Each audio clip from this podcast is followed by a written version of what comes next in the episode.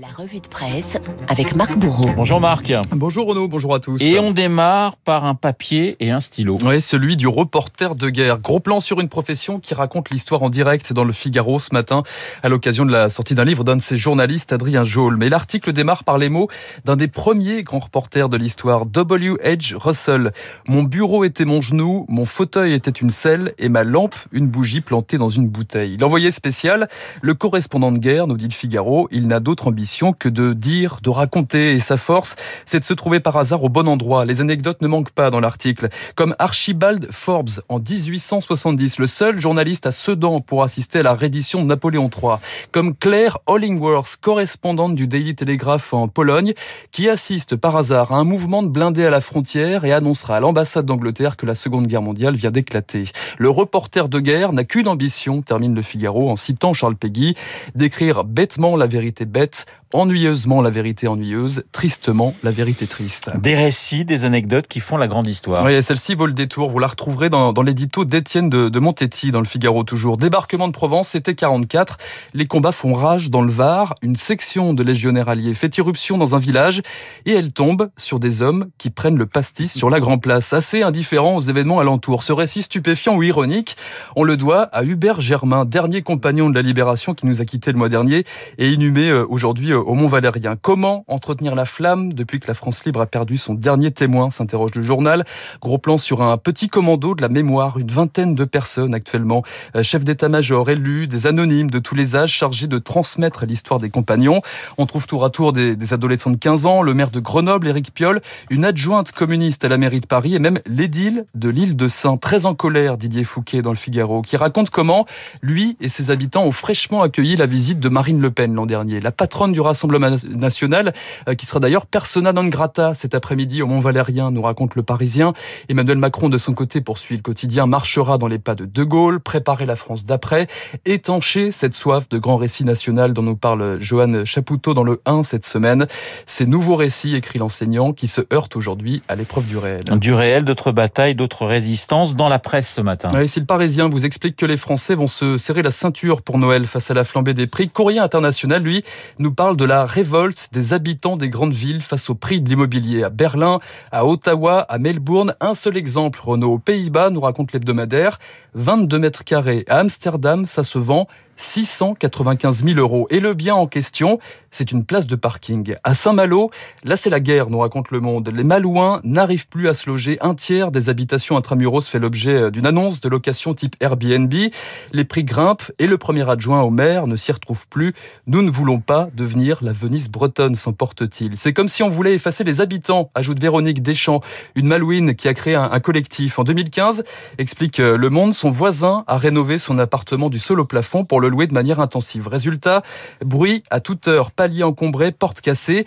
À cela s'ajoutent les commerces de proximité. Il y avait 12 salons de coiffure, se désole Véronique Deschamps. Aujourd'hui, ils ne sont plus que 4. La librairie, la pharmacie, la boutique pour enfants sont remplacées par des biscuiteries pour touristes.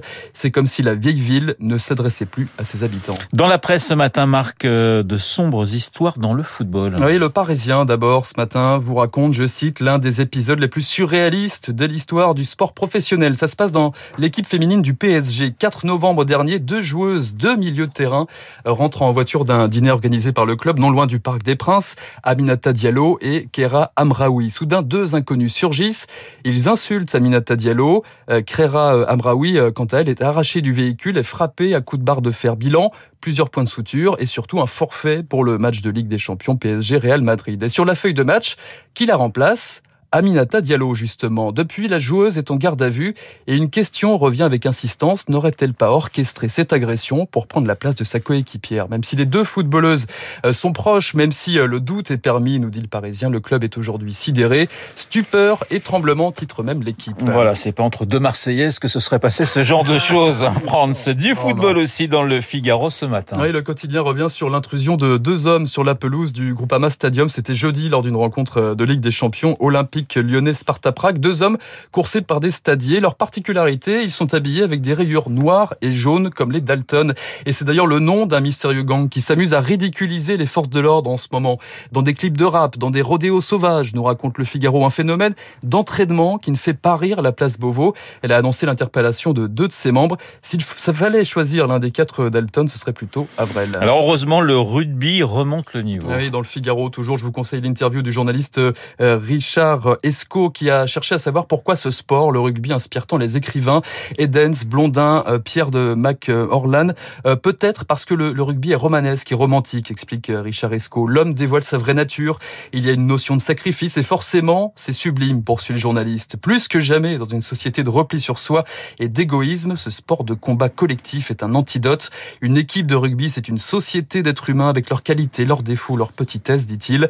L'importance du rugby, conclut Richard Esco, c'est la promotion de l'ouverture à l'autre. Et vous auriez pu aussi, euh, évidemment, parler de Daniel Herrero, qui est l'un des plus grands évidemment, conteurs du rugby. Le rugby, c'est aussi le nom d'une ville anglaise. Et c'est là qu'est né un certain James Haddock, commandant du Titanic, qui convoya à Southampton en 1912 avant de laisser filer le paquebot vers un destin funeste. James Haddock, un marin, tiens donc, n'aurait-il pas inspiré un certain capitaine Haddock dans Tintin qui fête aujourd'hui ses 80 ans?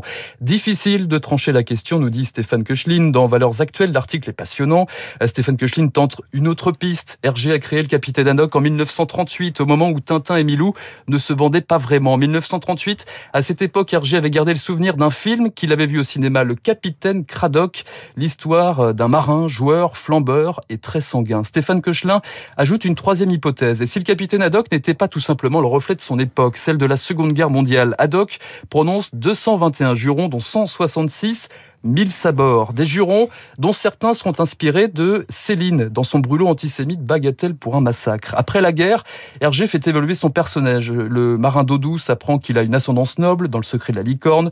L'homme en colère se range au château de Moulinsart.